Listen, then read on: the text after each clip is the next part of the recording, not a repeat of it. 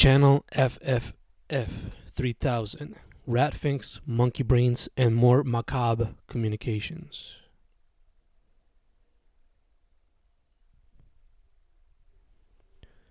Megamostro and Susie Blades versus the Astro Invaders from Planet F. At night they came, scanning the outer depths of Monster World for a new place to conquer, and triumphant they were, slowly taking the lives of the folk who lived there. But when they traveled to the metropolitan areas, they faced two heroes who took them head on. Yes, these two were Megamostro and Susie Blades, siblings with a thirst for justice and good inside the darkness of Monster World. At first, it seemed impossible for the duo who sought to use guns, katanas, martial arts, and wrestling moves, but eventually they found some hope. Yes, the duo brought forth their kaiju sized mechas and easily defeated the Astro Invaders' ships. But these fiends were not to be defeated so easily, as they too had some tricks up their sleeves, and they summoned their mighty Goliaths, King Rooster and Queen Chicken, kaiju sized creatures that came in the form of their namesakes, but with the abilities to spit laser from their eyes and beaks. Thus, the battle for the sake of Monster World seemed difficult for the siblings.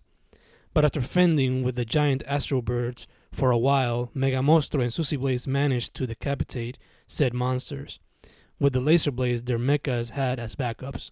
Of course, Megamostro would have preferred a good kaiju sized wrestling match, like SNK's King of the Monsters. But Susie was not one to take things lightly when it came to the potential destruction of Monster World. So, the Astro Invaders and their kaijus were handled swiftly and sent back to Planet F, hopefully forever.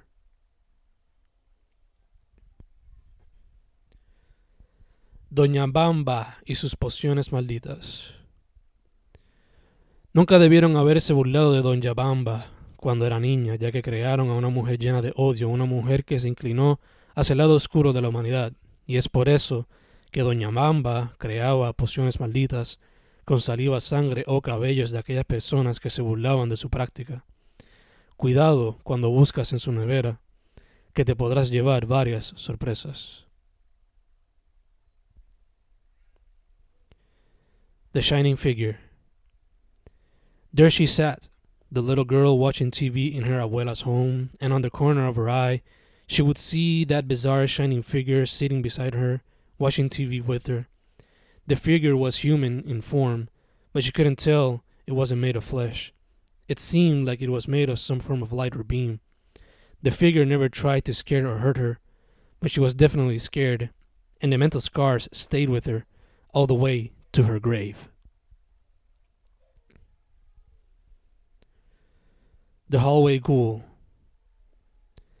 The hallway ghoul would only appear once when she was only six years old. It would stand there, staring at her, without moving a bit, as she poured some milk on her bowl of cereal. She eventually saw it, and it didn't flinch. It just stayed there, and she quickly ran back to her parents' room. And when they came to see, the ghoul just stood there, staring at them too. And as they tried to shoo it away, the ghoul kept its ground, and even they got scared, and eventually went back to the room, hoping the ghoul would at some point go away. But this would never happen.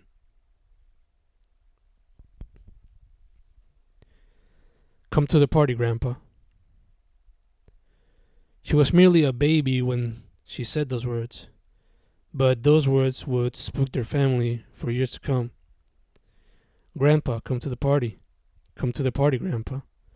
You don't need to be beside the garbage, Grandpa, she said to the trash can on her birthday, and as she would later find out, that trash can was heavily connected to her grandfather, as it was the location where his family dumped him after they killed him for his life insurance.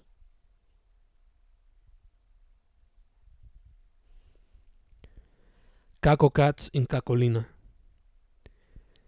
Caco Cats standing in the corner like Top Cat, listening to reggaeton full blast, scaring human beings across all sides because they've never seen humanoid felines come to life. But yes, it's true.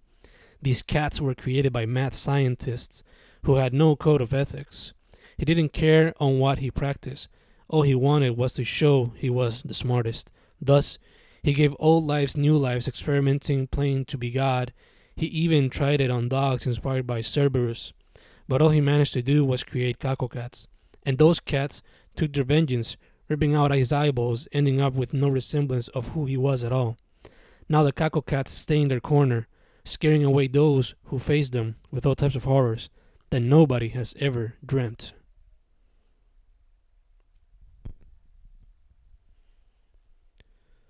Trujillo Busy Goblins.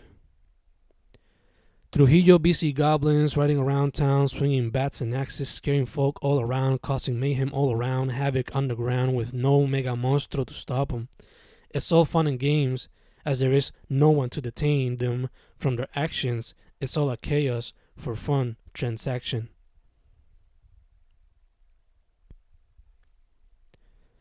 The Guanica Deathworms. Similar to tremors, graboids, similar to those in Mongolia, the Guanica deathworms hide in the desert and warm weathers of the small beach town. Many have said to have seen them, others call it a farce, until they mysteriously lose loved ones in warm location. Beware the Guanica deathworms. They'll eat you whole and then spit your bones, followed by a loud belch.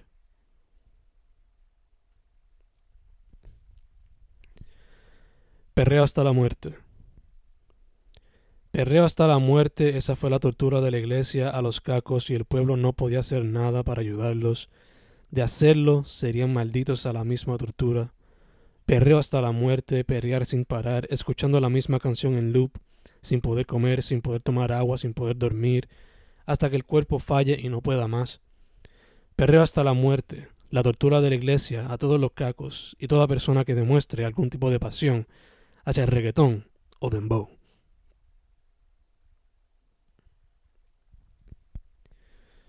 Invasion of the flesh eating ants.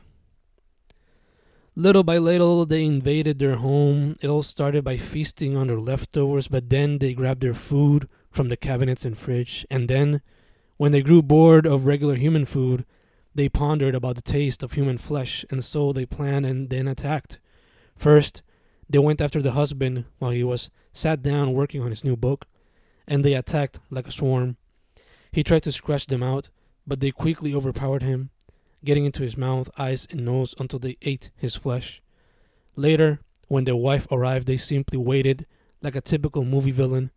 She called for her husband, and when he didn't answer, she just turned him around and only saw an army of ants still eating at his face, and she just screamed like Lila in Hitchcock's Psycho only to be attacked by an army of ants until she fell, like Ash in Army of Darkness. And she screamed and screamed like the greatest scream queens ever known. But no one ever heard her, for the flesh eating ants were fast and quickly ate away, much like they did her husband before her. The Rock Man of Cayey. Up in the mountains they hide, eating nothing but sand and trees, until one day they grew tired of said food and they decided to try something new. Below their homes, cars would often travel, and so they decided to stop them by throwing themselves at them. Inside the cars, they found their new meals creatures called humans made of something called flesh, and they were delicious, and so it started. The mountains of Cayey would no longer be safe travel areas, especially at night as the Rockman would always be on the lookout, waiting for new meals to eat. Beyond the valley of the headless men. Between the hills and mountains, accompanied by a river of corpses, there lies a valley of headless men full of chaos and darkness, tragedy and all sorts of evil just waiting to be investigated in order to be fed by foolish men. Cat nuns. Women who preached the word of God suddenly cursed by those who praised the devil now turned into cat slaves who serve as pets, who serve as entertainment, fools that'll never get to preach or see their Lord while they serve their time as Satan's servants. The Clown Forest. Here they live, and here they commit their devilish acts, scaring men, women, and children, and kidnapping them, only to torture them, and later serve them as breakfast, lunch, and dinner. Beware the clown forest. the wretched home of otherworldly peoples with painted faces and fake smiles. The ghoulish escapades of the phantom monkeys. Across the island of Boriquén, simian escapees roam from Mayagüez to Lajas, searching for new places to call home. While some still live, others have perished. Now, those who have passed aid their living loved ones by taking vengeance on those who've used them as forms of entertainment. They've been called the phantom monkeys due to their corpse like appearance and ghoulish activities. Nobody knows why they do what they do, even though the answer is quite often acted upon in the world of men. Necropolis. Beneath that house of power, beneath that house of horrors, lies a graveyard, lies a house, lies a city, a necropolis, if you will. A city full of the undead just waiting for more of their victims to be dispatched in order for the population to keep growing. 14,000 victims already formed the population of said city, but a few more would always be welcomed so they could eventually take over the world of man. The tragedy of Daniel the Hunchback. All he wanted was to be loved. He committed murder for his master. He aided his master in the field of science. All he wanted was to be loved. And when she showed affection, he found a way out of the madness, but she then fell for a cursed man, a man who would later kill her. Daniel would later try to save her, but it would be too late. So he wanted revenge upon all those who had wronged him. But the science he helped push forward would eventually kill him too, as a monster had risen and was only loyal to the scientist he considered a father.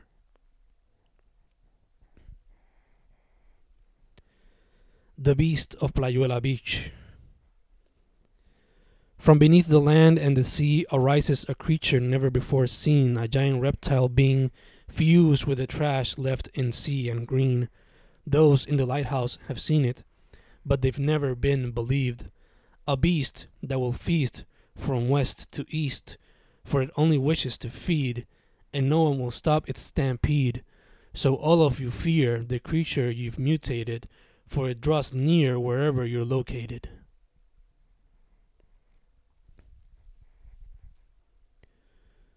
The Shocking Tale of Dr. Franz Edelman. A man of science turned mad scientist turned a creature of the night, giving himself to darkness, throwing himself to chaos, no longer embracing his humanity, now fueled by the forces of evil, ready to bring forth fear and death. Horror consumes his every action Nothing else inspires him. Disorder and mayhem now serve as his lifelong mission.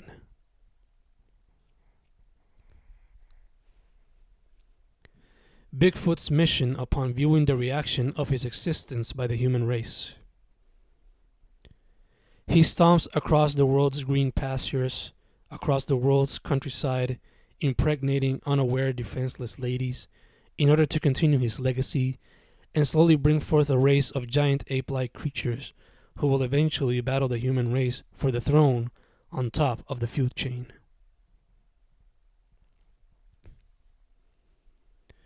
Zippermouth. I have been silenced. I have been captured, strapped in a straitjacket in this lonely asylum. My eyes are closed, closed by needles and strings. My mouth is shut. A zipper has me shut. I can hear, but I can't see, and I can't eat unless the doctor comes in. The doctor's come in, opens my mouth, spiders come out, and he gives me a feast. Spiders and ants are all I eat. Delicious to you? I don't think so. Delicious to me? Yes, it is. It is what I eat. It is my feast. The Frog Shower. They fell from the sky alongside the blood that replaced the rain. It was a moment that will never be forgotten. The frog shower combined with blood started the end of the human race. Only a few people remain while the frogs slowly evolve and adapt, becoming rulers of this new earth. entre Guánica y Sabana Grande. Entre Guánica y Sabana Grande hay una carretera hecha de calaveras y esqueletos, por eso solo se escucha ruido cuando viajas por ella, pero ese ruido también se oculta, el llanto de las almas enterradas, para crear ese camino. Funeraria o cementerio. Luego de dar vueltas por el pequeño pueblo, la familia se detuvo en una gasolinera a pedir direcciones. En ella no había nadie, solo un señor vestido de negro y rojo. Inicialmente el padre no confiaba de la figura misteriosa, pero le fue a preguntar ¿Cómo se llega al bosque sin fin? Y el señor respondió ¿Funeraria o cementerio? Lo cual confundió al padre, y una vez más preguntó ¿Cómo se llega al bosque sin fin? Y la figura otra vez respondió ¿Funeraria o cementerio? Y a esto el padre preguntó ¿Qué quiere decir con eso? Y la figura respondió ¿Qué quiere visitar primero? ¿El cuarto de su futuro funeral o el espacio de su futura tumba? El padre, justificadamente asustado, simplemente se montó en su auto y se fue. Días después, esa figura de negro y rojo sería quien prepararía los cuartos de funeraria para toda la familia y los espacios para sus tumbas en el cementerio justo al lado de estas.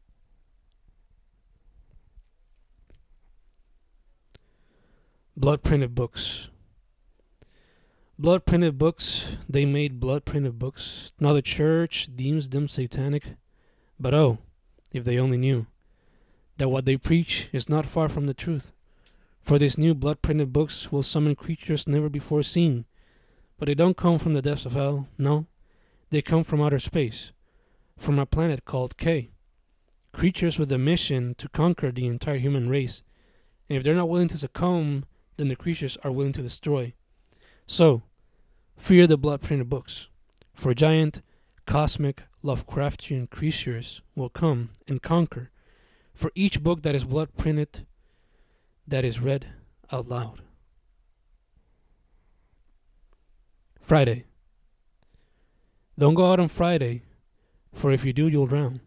Don't go out on Friday, for if you do, you'll be visited by a thousand virgins.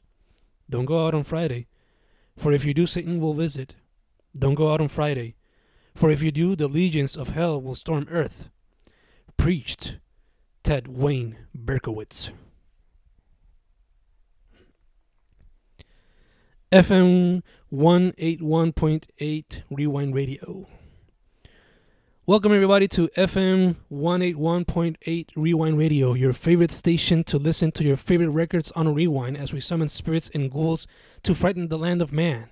We got it all from pop to rock, from stellar fiends like Dicky Inferno and she devils like Lady Fafa, to your favorite bands like the repulsive Bizarro Dreadfuls and the Four Romantic Devils. We got it all on FM 181.8 Rewind Radio.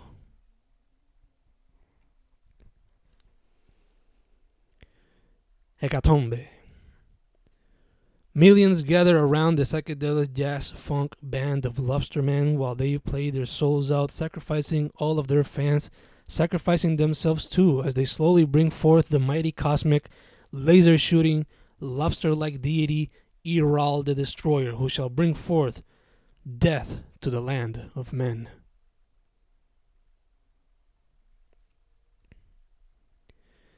Maggie, Lamar, and their tunes from hell.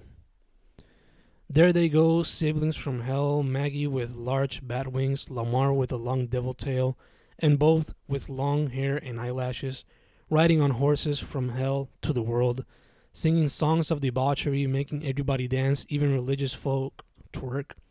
It is mind bending that some would call mind controlling. But Maggie and Lamar don't care.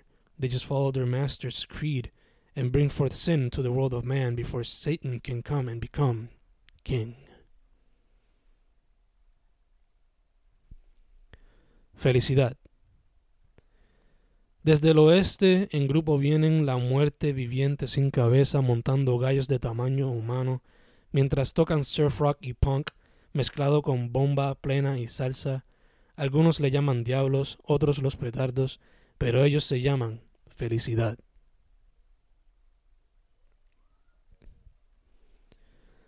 Bollywood Undead.